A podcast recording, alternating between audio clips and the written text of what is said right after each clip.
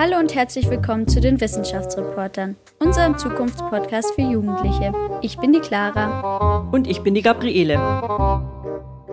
Heute geht es um das Thema das Turboorgan. Was macht das Lernen mit meinem Gehirn? Ja, und heute ist bei uns zu Gast die Leonie, die hat das Thema vorgeschlagen. Was fasziniert dich daran, Leonie? Also das Faszinierende finde ich, dass man im ganzen Leben nie auslernt und dass ein einziges Organ quasi über die ganzen restlichen Organe unseres Körpers bestimmt. Wie lernst du am besten, Leonie? Also ich kann am besten über Sehen und Hören lernen, also zum Beispiel, wenn ich mir einen Film anschaue oder irgendjemandem etwas erkläre. Das wäre eben das Spannende für uns rauszufinden, wie wir am besten lernen und wie wir überhaupt lernen. Schauen wir mal, was die Redaktionskonferenz dazu sagt. Die Wissenschaftsreporter Redaktionskonferenz. Herzlich willkommen zu unserer Redaktionskonferenz. Ich bin die Leonie. Ich bin die Fiona. Ich bin der Tim. Ich bin der Balthasar. Und ich bin die Gabriele. Wie lernt ihr denn eigentlich am besten? Wie könnt ihr euch Sachen am besten merken? Also ich habe gemerkt, dass ähm, dass wenn wir jetzt auf Corona zurückgreifen, dass das vor dem Computer sitzen und die ganze Zeit nur zuhören, irgendwann mal einfach nicht mehr geht. Das heißt, zum Lernen brauche ich auf jeden Fall Pausen und frische Luft. Und ähm, was mir auch immer hilft, ist, das aktiv zu schreiben. Also ich bin auch eher so in die Richtung wie Leonie. Wenn ich es sehe, höre oder auch wenn ich was erzähle, dann bleibt es bei mir länger auch drin. Ich habe es schneller im Gehirn auch. Nur im Schreiben ist es so nicht wirklich persönlich, wenn ihr jetzt zu Hause lernt, welche Einflussfaktoren gibt es denn darauf, wie gut ihr euch irgendwelche Inhalte, jetzt bezogen auf Schule zum Beispiel, merkt?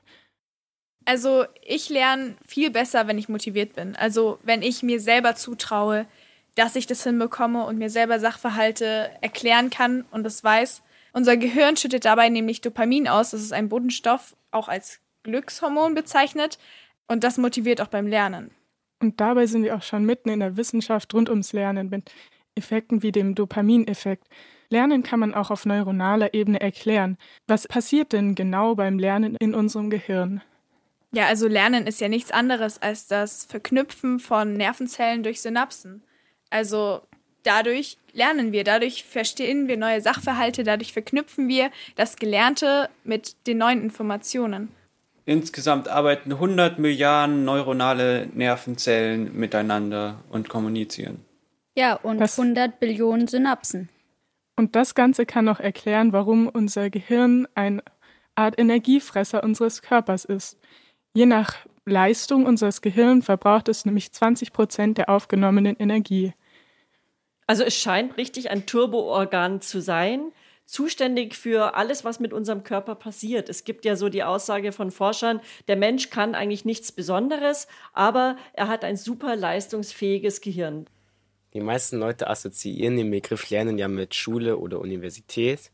Dabei ist Lernen so viel mehr. Wenn man zum Beispiel in unbekannte Gegenden geht, muss das Gehirn lernen diese Gegend, damit man sich trotzdem noch orientieren kann.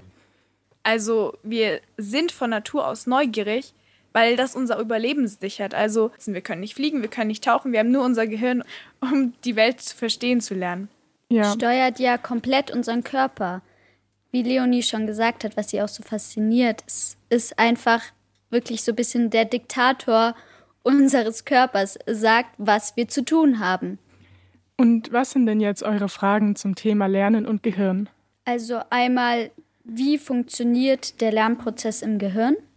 Mich würde dann auch noch interessieren, inwiefern Dopamin da eine Rolle spielt, also dieses Glückshormon, das ausgeschüttet wird, das wir, wenn wir in der Schule sind, meistens nicht verspüren. Und mich interessiert auch noch die Aufnahme von Informationen, also woher wissen wir überhaupt, was jetzt wichtig ist und was nicht. Man kann ja nicht anderthalb Stunden sich durchgehend auf alles konzentrieren. Meine Frage wäre noch, wodurch Lernprozesse gestört werden. Es gibt da zum Beispiel Krankheiten wie Alzheimer, wo die Leute, die es bekommen, sich nicht mehr viel merken können. Und dann gibt es Drogen, die die Leistungsfähigkeit des Gehirns steigern, wie zum Beispiel Ritalin, das manche Schüler wirklich während einer Prüfung nehmen, um bessere Noten zu schreiben. Was wollen wir denn noch als Beiträge recherchieren? Also mich würde wahnsinnig interessieren, was denn das Dopamin für eine Rolle beim Lernen spielt. Clara hat ja vorhin die Schüler erwähnt, die Ritalin benutzen, um ihre Leistung in Prüfungen zu steigern. Greift es auch in den Dopaminhaushalt ein, also erhöht es auch die Dopaminkonzentration in unserem Blut. Das heißt, wir fühlen uns glücklicher und sind somit leistungsfähiger. Es gibt ja auch Krankheiten, die die Leistungsfähigkeit des Gehirns stark beeinträchtigen. Wer möchte dazu noch was recherchieren? Ich würde diesen Themenbereich gerne übernehmen, ein bisschen über Alzheimer, Schlaganfall zum Beispiel zu reden, wie die, wie gesagt, das beeinträchtigen unsere Leistungsfähigkeit vom Gehirn, wenn Teile ausfallen. Also ich würde sehr, sehr gerne noch mehr zu den wissenschaftlichen Methoden zur Untersuchung des Gehirns dort einen Beitrag dazu machen oder den Experten fragen, weil man kann ja nicht einfach einen Glasschädel machen und reinschauen, so ungefähr. Ich hätte okay. noch einen Vorschlag für einen Beitrag. Und zwar eben so ein bisschen das Selbstexperiment. Das Interview. Über diese Fragen sprechen wir digital mit Nikolaus Schuck vom Max-Planck-Institut für Bildungsforschung in Berlin. Nikolaus Schuck leitet die Forschungsgruppe Neuronale Grundlagen des Lernens und Entscheidens. Ja, hallo und herzlich willkommen, Nico, hier zu unserem Interview. Gab es in der Schule bei dir so ein Hassfach, für das du gar nicht lernen konntest? Und gab es ein Lieblingsfach, wo das Lernen richtig Spaß gemacht hat? Ja, hallo erstmal. Ich freue mich jetzt heute bei euch äh, dabei sein zu können in der Schule, äh, was gar nicht gut gelaufen ist, bei mir war Latein. Habe ich lange Jahre gehabt in der Schule. Das äh, schien mir sehr trocken und hatte unglaublich viel mit Auswendiglernen zu tun. Mathe und Politik waren äh, hingegen meine Lieblingsfächer und die haben mir sehr viel Spaß gemacht. Ja, und Nico, woran lag das denn, dass die Lateinvokabeln so gar nicht in deinen Kopf hineingegangen sind, während Mathe quasi von selbst dir zugeflogen ist? Was ist da in deinem Gehirn passiert? Eine Sache, die man in meinem Fall auf jeden Fall klar sagen kann, ist, dass ich in Latein natürlich nicht sonderlich gut war, in Mathe und Politik aber schon. Diesen Zusammenhang, den gibt es natürlich, dass wenn man in Fächern Erfolge hat, dann wirkt das motivierend. Und diese Motivation führt dann sozusagen zu mehr Einsatz und der mehr Einsatz führt dann oft auch zu weiteren Erfolgen, sodass man da in einer positiven Schleife drin steckt. Du leitest dir jetzt eine Arbeitsgruppe zu neuronalen Grundlagen des Lernens. Was genau erforschst du denn da? Grob gesagt untersuchen wir, wie Menschen neue Dinge lernen und ähm, sich neue Dinge merken. Und wir versuchen herauszufinden, was genau das Gehirn tut, wenn jemand lernt. Und ein spezielles Thema, mit dem wir uns besonders in der letzten Zeit beschäftigen, ist das sogenannte Replay-Phänomen oder Wiederabspielen. Und zwar ähm, hat man an schlafenden Tieren zunächst beobachtet, dass das Gehirn vorherige Erfahrungen manchmal im Schlaf wieder abspielt. Das sieht dann so ein bisschen so aus, als würde das Gehirn quasi alte Erfahrungen nochmal erleben. Und man geht heute davon aus, dass dieses Wiederabspielen was damit zu tun hat, dass ähm, das Gehirn Gedächtnisse tiefer abspeichert. Und interessanterweise weiß man heute auch, dass diese, ähm, dieses Wiederabspielen, dieser Replay, der findet nicht nur im Schlaf statt, sondern der findet auch schon während kurzer Ruhephasen von so drei, vier, fünf Minuten statt oder sogar auch teilweise, wenn wir ganz kurze Pausen machen. Also möglicherweise sogar auch, wenn man mal für eine halbe Minute aus dem Fenster schaut, gibt es auch Hinweise darauf, dass sich da schon sozusagen dieses Wiederabspielen ähm, im Gehirn abzeichnet. Wir sind da auf so eine Studie gestoßen, als wir uns vorbereitet haben auf diese Folge. Zwei Gruppen, die einen lernen 40 Minuten intensiv, schaufeln Wissen in ihr Gehirn. Die andere Gruppe lernt 20 Minuten und puzzelt dann einfach entspannt. Und die hatten die besseren Ergebnisse. Geht es in die Richtung, was du erforscht? geht ganz genau in die Richtung und das hat möglicherweise damit äh, was zu tun, dass das Gehirn quasi eine gewisse Zeit braucht, Erfahrungen, nachdem sie die Erfahrung gemacht haben, diese Erfahrung richtig tief ins Gedächtnis reinzuschreiben. Und da gibt es auch viele Studien, die zeigen, dass wenn man quasi sozusagen mal drüber schlafen kann, dann ist das vorteilhaft für, für die Gedächtnisleistung. Ja, wir haben auch herausgefunden, dass im Gehirn eines Erwachsenen 100 Milliarden Nervenzellen gibt und 100 Billionen Synapsen. Wie spielen diese Synapsen zusammen? Jede Nervenzelle hat einen kleinen Zellkörper und von diesem Zellkörper gehen ganz viele Arme ab. Und die Nervenzellen nutzen dann diese Arme, um miteinander in Kontakt zu treten. Und diese Kontaktstellen von den Armen, die nennt, von zwei Zellen, die nennt man Synapsen.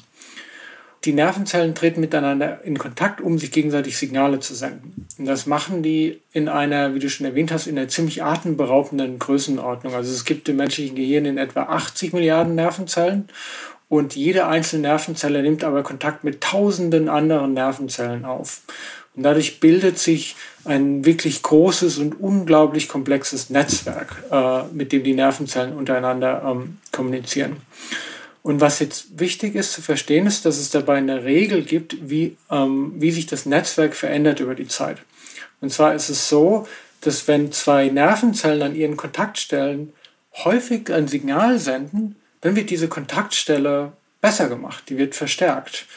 Mhm. Und was heißt es? Also durch Wiederholung werden dann diese Verbindungen dicker oder eher, wenn es mich super interessiert, also in deinem Fall Politik und Mathe hat dich brennend interessiert, da wurde diese Stelle verdickt und noch besser verknüpft? Beides spielt auf jeden Fall eine Rolle. Das eine ist alleine durch die Tatsache, dass zwei Dinge wiederholt werden und zusammen auftreten. Ähm, dadurch bilden sich schon diese Verbindungen in, dem, in den Nervenzellen und dadurch bilden sich auch ähm, Gedächtnisspuren. Also man kann ja zum Beispiel, wenn Kinder Sprache lernen und die dann sehr häufig ein, eine Gabel sehen und das Wort Gabel hören, dann bildet sich allein dadurch, dass es so oft im zeitlichen engen Zusammenhang auftaucht, schon eine Gedächtnisspur. Wenn es aber jetzt so ist, dass gleichzeitig noch was belohnt wird, während es zusammen auftritt, dann äh, hat das einen verstärkenden Effekt auf die Gedächtnisbildung sozusagen. Und wie kommunizieren diese Nervenzellen genau? Also die Nervenzellen ähm, treten, strecken diese Arme aus und diese Arme ähm, greifen ineinander und kommen ganz nah aneinander ran, aber nicht ganz. Da bleibt immer ein kleiner, kleiner Spalt übrig. Den nennt man den sogenannten synaptischen Spalt. Und an diesem synaptischen Spalt werden die, werden sogenannte Botenstoffe ausgeschüttet. Also es gibt die sendende Zelle. Die sendende Zelle schüttet einen Botenstoff aus. Der geht in diesen synaptischen Spalt rein und dockt dann an die empfangende Zelle an. Und in der empfangenden Zelle sozusagen wird dieses Andocken ausgelesen und das führt dazu, dass die empfangende Zelle sozusagen weiß, dass die sendende Zelle ihr gerade eben was sagen wollte. Einer dieser Botenstoffe ist ja Dopamin. Fiona hat Dopamin in ihrer Recherche den Flüssigdünger im Gehirn genannt. Dopamin dient im Gehirn der Kommunikation der Nervenzellen untereinander, ist also ein Nervenbotenstoff. Er vermittelt dabei positive Gefühlserlebnisse, weswegen er als Glückshormon gilt. Dopamin bewirkt eine längerfristige Motivationssteigerung und Antriebsförderung. Auch beim Lernen spielt es eine große Rolle.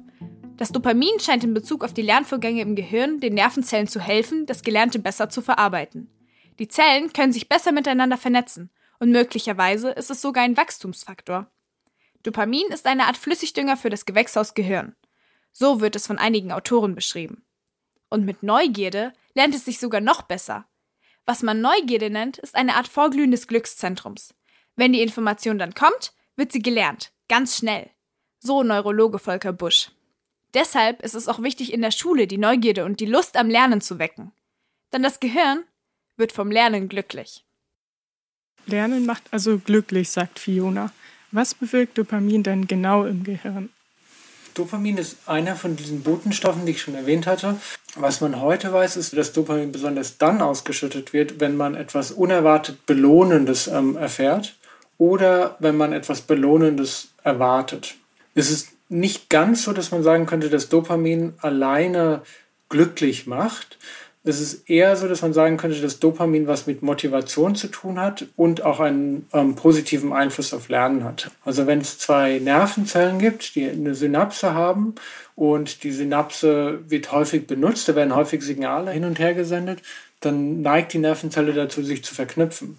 Wenn die das jetzt macht, während gleichzeitig Dopamin noch ausgeschüttet wird, weil man sozusagen ähm, etwas sehr unerwartet Belohnendes erfährt, etwas unerwartet Schönes, dann ist der Verknüpfungseffekt noch mal stärker.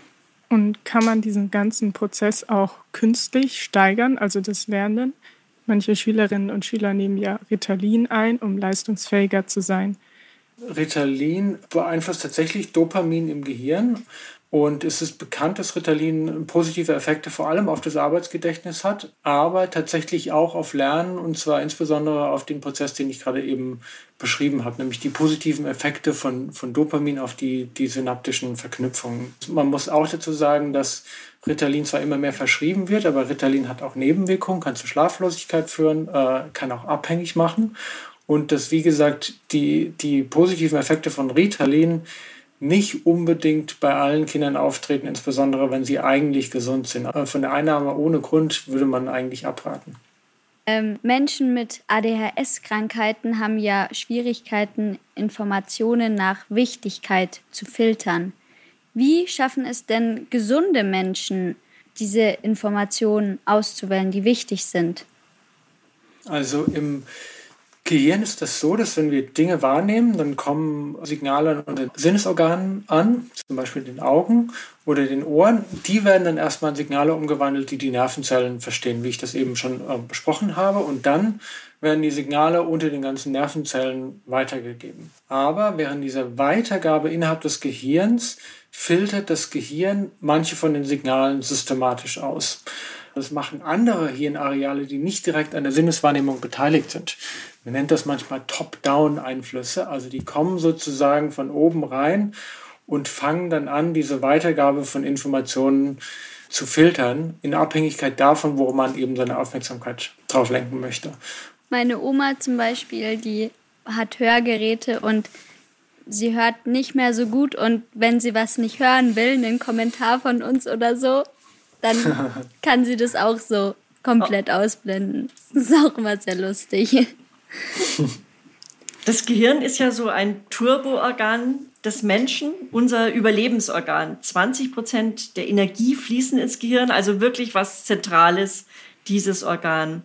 Aber die Menschen lernen ja scheinbar nicht offenbar alle gleich. Da gibt es die eher auditiven Typen, die visuellen Typen. Woran liegt das? Also das ist noch nicht genau verstanden, warum es so große Unterschiede in der Lernfähigkeit äh, von Menschen gibt. Es gibt natürlich manche Krankheiten, die wir schon erwähnt haben, wie zum Beispiel Aufmerksamkeitsstörungen, die das, die das Lernen sehr beeinträchtigen. Warum es aber sozusagen unter den gesunden Kindern diese Unterschiede gibt, das weiß man nicht ganz genau.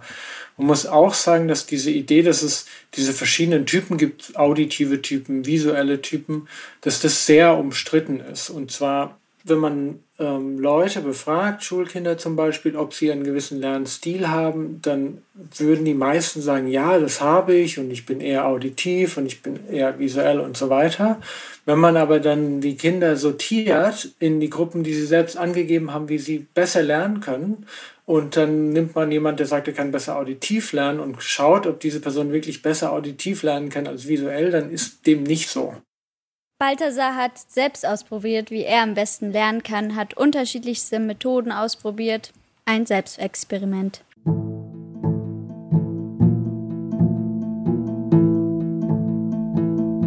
Erstens Vokabelheft. Das Vokabelheft ist für mich ein nützliches Werkzeug, um Wörter zu speichern, nicht aber um sie zu lernen. Da ich ein optischer Typ bin, präge ich mir eher die Position der Vokabel auf der Seite ein, als die Definition des Wortes. Nicht zuletzt scheitert das Lernen mit dem Vokabelheft schon an meiner Krakelschrift. Zweitens Vokabelkasten. Ich denke, dass der Vokabelkasten eine gute Möglichkeit zum Lernen ist, da er die Tricks meines Gehirns mit dem ortsorientierten Lernen löst. Alle Karteikarten sehen identisch aus. Die Position spielt dabei keine Rolle. Der große Vorteil, der Vokabelkasten bietet mir einen strukturierten Lernprozess.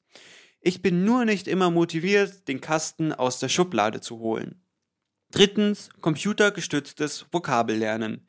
Lernprogramme sind im Prinzip digitale Vokabelkästen, aber es gibt zusätzlich eine Audiofunktion. Ich bin auch ein auditiver Typ und kann mir Wörter besser merken, wenn jemand sie vorspricht. Mir gefällt außerdem der Gaming-Charakter. Wie bei einem Videospiel gibt es verschiedene Lernlevels. Am Ende belohnt mich die App immer mit einem Gut gemacht. Mit der App lerne ich Vokabeln am schnellsten, weil ich motiviert bin. Wir würden mit dir gerne mal, Nico, so fiktiv in Balthasars Hirn hineinschauen. Was würden wir denn im Gehirn sehen, während er mit Level 10 Vokabeln im Schnelltempo lernt? Also würde wahrscheinlich Areale sehen, die haben was mit Sprachverarbeitung zu tun, weil er eben Vokabeln lernt. Wenn er jetzt äh, versuchen würde, sich verschiedene Bilder zu merken, dann würde man eher auch Aktivität in Arealen sehen, die Bilder verarbeiten. Und diese Sprachverarbeitungsareale, die sind im Parietal- und Temporallappen äh, verankert. Gleichzeitig würde man auch Aktivität sehen in einem Areal, das ganz wichtig ist für die Gedächtnisfunktion, der sogenannte Hippocampus.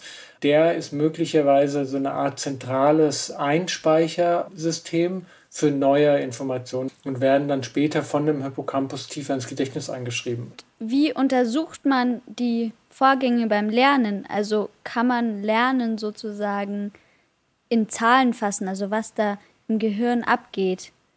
Ich selbst war zum Beispiel schon mal in einem MRT, eine bekannte Methode, ja, um ein Gehirn anzuschauen. Und da wurde ich in so eine große Röhre reingeschoben, die funktioniert mit Magnetfeldern. Es war eine halbe Stunde, war sehr laut und hatte ein Bild von meinem Gehirn. Wenn man jetzt einfach mal nur kognitiv rangeht oder sich das Verhalten anschauen will, dann muss man sagen, das Lernen hat immer was mit Veränderung zu tun. Also damit, dass man zu einem Zeitpunkt etwas besser weiß, als man es vorher wusste. Man kann Lernen quantifizieren oder in Zahlen ausdrücken, indem man den Wissenszuwachs misst. Und ich selbst habe noch weiter zu verschiedenen Methoden recherchiert, wie man die Vorgänge im Gehirn untersuchen und sichtbar machen kann. Die Signale der Neuronen sind nämlich nicht mit bloßem Auge erkennbar und deshalb benötigt man indirekte Methoden.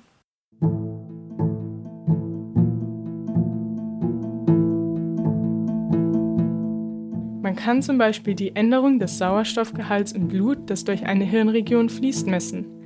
Dadurch kann man dann rückschließen, wie aktiv die Neuronen in diesem Bereich gerade sind. Mit der Positronemissionstomographie kann der Stoffwechsel über die Verteilung von sogenannten Tracern auch direkt untersucht werden. Tracer sind radioaktiv markierte Stoffe, also zum Beispiel Zucker oder Wasser, die beim Zerfall bestimmte Teilchen abstrahlen. In Gehirnregionen, die aktiver sind, sammeln sich diese Tracer mehr an und es werden mehr Zerfälle registriert. Es gibt aber auch andere Technologien, die sich zum Beispiel die Eigenschaft zunutze machen, dass Neuronen über elektrische Signale miteinander kommunizieren.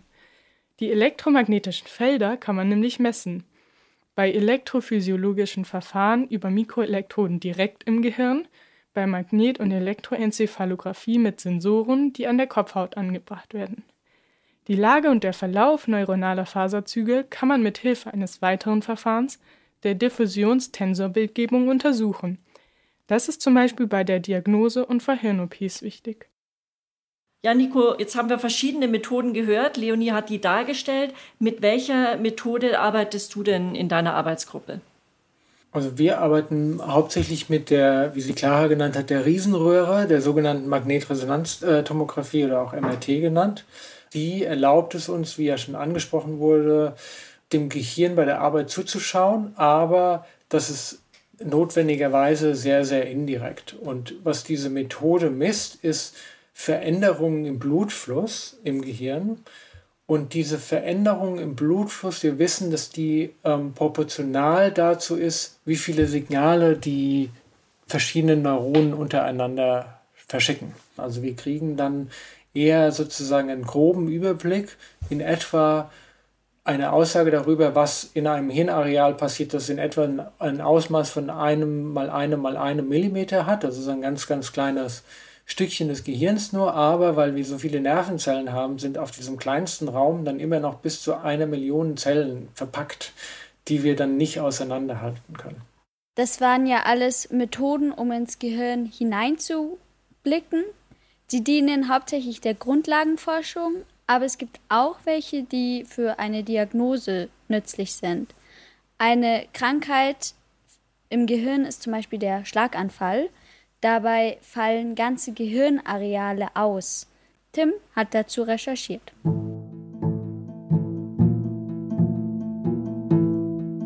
Ein Schlaganfall ist eine Folge einer Blutungsstörung im Gehirn, die zum Beispiel durch Verstopfung oder durch Reißen einer Gehirnarterie auftritt, wodurch Gehirnzellen zu wenig Sauerstoff sowie Nährstoffe erhalten und absterben. Je nachdem, welche Hirnregion und wie schwer diese betroffen ist, kann man unterschiedliche Symptome beobachten. Sehr oft sind akute Schwächeanfälle, Taubheits- und Lähmungsgefühle vorhanden. Die Behandlung wird nach dem BOBAF-Konzept ausgeführt, das besagt, dass gesunde Hirnregionen lernen können, die Aufgaben der geschädigten Hirnregionen zu übernehmen. Das funktioniert dadurch, dass GABA-Rezeptoren, das ist ein Botenstoff für ein Drittel des Gehirns, sich verändern, wodurch sie in ein jugendliches Muster zurückfallen und somit für etwa sechs Monate extrem lernfähig sind. Manche Funktionen beschädigter Gehirnareale können jetzt von benachbarten noch intakten Regionen übernommen werden und das geschädigte Hirn kann für diesen Zeitraum sogar neue Verbindungen aufbauen und teilweise sogar neue Zellen bilden. Das alles ist möglich durch Medikamente und spezielles Training, kann man körperliche und geistige Ausfälle vermindern, aber nur, wenn man schnell genug handelt. Die Fähigkeit des Gehirns, Funktionen umzuverlagern, ist wirklich massiv. Also man findet immer wieder zum Beispiel einzelne Menschen und dann hat man festgestellt im zehnten Lebensjahr, dass diese Menschen nur ein halbes Gehirn haben. Und das äh, hat sozusagen nochmal unterstrichen, dass unter manchen extremen Bedingungen das Gehirn sich wirklich enorm umorganisieren kann. Und es kann ganz viele Funktionen, die im gesunden Gehirn auf verschiedene Areale verteilt sind, umpacken und alles in eine Hälfte reinpacken. Also es ist wirklich erstaunlich. Ja, das Gehirn ist also wirklich das absolute Turboorgan. Und es ist, wie du auch gerade gesagt hast, sogar plastisch formbar. Ist es nur beim Menschen so, dass manche Areale die Aufgaben von anderen übernehmen können oder können das Tiere auch? Also das ist äh, recht klar bei anderen Tieren auch so. Und ich glaube, es wird oft unterschätzt, wie ähnlich sich die Gehirne sind von Tieren und Menschen, insbesondere wenn wir ja von Säugetieren sprechen. Ja, wir Menschen glauben wirklich, dass unser Gehirn viel leistungsfähiger ist auch als das von anderen Tieren. Wir können dafür nicht so weit springen oder nicht so schnell laufen. Aber ist es wirklich so? Stimmt es, dass unser Gehirn wirklich so viel leistungsfähiger ist? Also man muss sagen, dass die geistige Leistungsfähigkeit vom Menschen ist, glaube ich, unbeschreibbar denen alle anderen Tierarten überlegen. wenn man jetzt sich das Gehirn anschaut, dann findet man aber eigentlich deutlich mehr Gemeinsamkeiten als Unterschiede. Ähm, was ich angesprochen hatte, zum Beispiel diese Grundform des Lernens, nämlich dass sich Zellen miteinander verknüpfen, die findet man in Tierarten, die evolutionär gesehen Millionen von Jahren von uns zurückliegen, also zum Beispiel in Seeschnecken. Das führt dann auch dazu, dass bestimmte Grundformen des Lernens, wie zum Beispiel Konditionierung, genauso im Menschen stattfinden, wie sie denn in dieser Seestecke stattfinden. Die wesentlichen ähm, Erkenntnisse über Lernvorgänge im Gehirn auf einer molekularen Zellebene kommen tatsächlich von diesen unglaublich einfachen Organismen, weil die eben einfacher zu untersuchen sind. Dass es ja dennoch so ist, dass wir sehr eine viel größere Dominanz haben auf dieser Erde als andere Tiere und das liegt zum Teil an unseren besseren kognitiven Fähigkeiten, aber ich glaube, dass es auch viel daran liegt, dass wir so viele zivilisatorische Fortschritte gemacht haben, dass wir Kulturen äh, entwickelt haben, dass wir Sprache haben, um Wissen zu entwickeln und auch weiterzugeben über Generationen. Und das können wir besser als die Seeschnecke? Genau, weil wir Sprache haben. Und äh, außer dem Menschen gibt es kein Tier, das so effizient das Ergebnis von Lernen, nämlich einen Wissenszuwachs über die Generationen effizient übertragen kann. Und das ist was, was uns einen großen Vorteil verbracht hat. Ja, vielen Dank, Nico. Es war ein sehr spannendes Interview. Dankeschön. Sehr gerne, hat mich gefreut, dabei zu sein. Nico, unser Experte, hat sehr viele Fragen beantwortet. Äh, was ist denn bei euch so besonders hängen geblieben? Was hat euch überrascht? Ja, dass es eigentlich nicht so direkt ja, auditive Menschen oder Menschen, die halt eben äh, per Sicht lernen, gibt. Und mich persönlich hat auch sehr überrascht, dass sich die Gehirne verschiedener Tiere, also auch von uns Menschen und anderen Tieren, sehr ähneln, aber trotzdem wir so eine größere Leistung haben. Denkt ihr denn wirklich, dass der Mensch nur durch sein Gehirn so dominant werden konnte? Der Mensch sieht sich halt einfach als überlegener. Und deswegen verhält er sich auch so. Und wir haben, wie äh, Nico ja auch gesagt hatte, eben den Vorteil, dass wir durch unsere Sprache und dadurch, dass wir das Wissen dadurch weitergeben können, halt einfach einen immensen Vorteil äh, gegenüber anderen ja, Lebewesen. Und ich glaube, dadurch ist der Mensch halt eben so, hat so eine Vorrangstellung bekommen. Genetisch unterscheiden wir uns doch nicht so stark von anderen Lebewesen. Ich bin da ziemlich seiner Meinung, wir haben das leistungsfähigste Gehirn von allen Lebewesen. Ich meine, Sonst wären wir auch nicht so dominant. Aber wir müssen halt schon aufpassen, dass wir das nicht dazu nutzen, dass wir sagen, ja, wir sind die Überlegenen und unterdrücken jetzt alle und deswegen essen wir Tiere in Massen, Massentierhaltung, schlachten es nicht mal selber. Ja, sowas. Also wir dürfen die nicht unterdrücken. Aber Ich das würde nur- jetzt ja Darwins Theorie, dass, dass der Stärkere überlebt, eigentlich entgegenstehen. Also was Darwins Theorie vielleicht dann noch einen kleinen Dämpfer aussetzt, ist, dass wir auch Moral haben zum Beispiel. Also wir beuten jetzt nicht alles aus, soweit wir es irgendwie können, sondern wir haben immer noch ein Gewissen und versuchen, zumindest versuchen es, auf andere etwas zu achten. Wo ich immer dran denken muss, ich frage mich, was, in, also wenn ein Mensch wirklich nur eine Gehirnhälfte hat, was ist im anderen Teil? Da muss ich die ganze Zeit dran denken. Ist da Gehirnflüssigkeit? Weil es kann ja, es wird ja sonst rumfliegen irgendwie, wenn da nichts wäre. Ja, also allein wie anpassungsfähig das Gehirn ist. Also ich meine, es bleibt, wenn man das jetzt so als Organismus sieht, bleibt ihm natürlich nichts anderes übrig, aber es ist schon krass, an was für starke Veränderungen sich das Gehirn anpassen kann. Es verbraucht sehr viel Energie und wir können unser ganzes Leben lang lernen.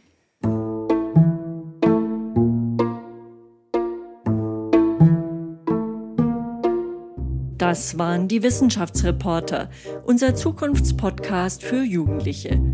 Was denkt ihr über das Thema Lernen und Gehirn? Und wie lernt ihr am besten? Wir freuen uns über euer Feedback. Beim letzten Mal haben wir ein paar tolle Themenvorschläge von euch bekommen. Wasserknappheit und die Verteilung von Wasser in der Zukunft.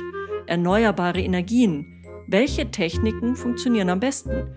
Und wie klimafreundlich sind E-Autos wirklich? Die Vorschläge nehmen wir mit auf unsere nächste Redaktionskonferenz. Bei der nächsten Folge könnt ihr selbst dabei sein. Wir sind zu Gast beim digitalen Pint of Science Festival 2021 und gehen mit einem Live-Podcast an den Start. Mit Manuel Spannagel vom Münchner Helmholtz-Institut diskutieren wir über die Frage genveränderter Weizen. Wie können wir den Hunger auf der Welt stoppen? Wir freuen uns, wenn ihr uns dabei zuhört.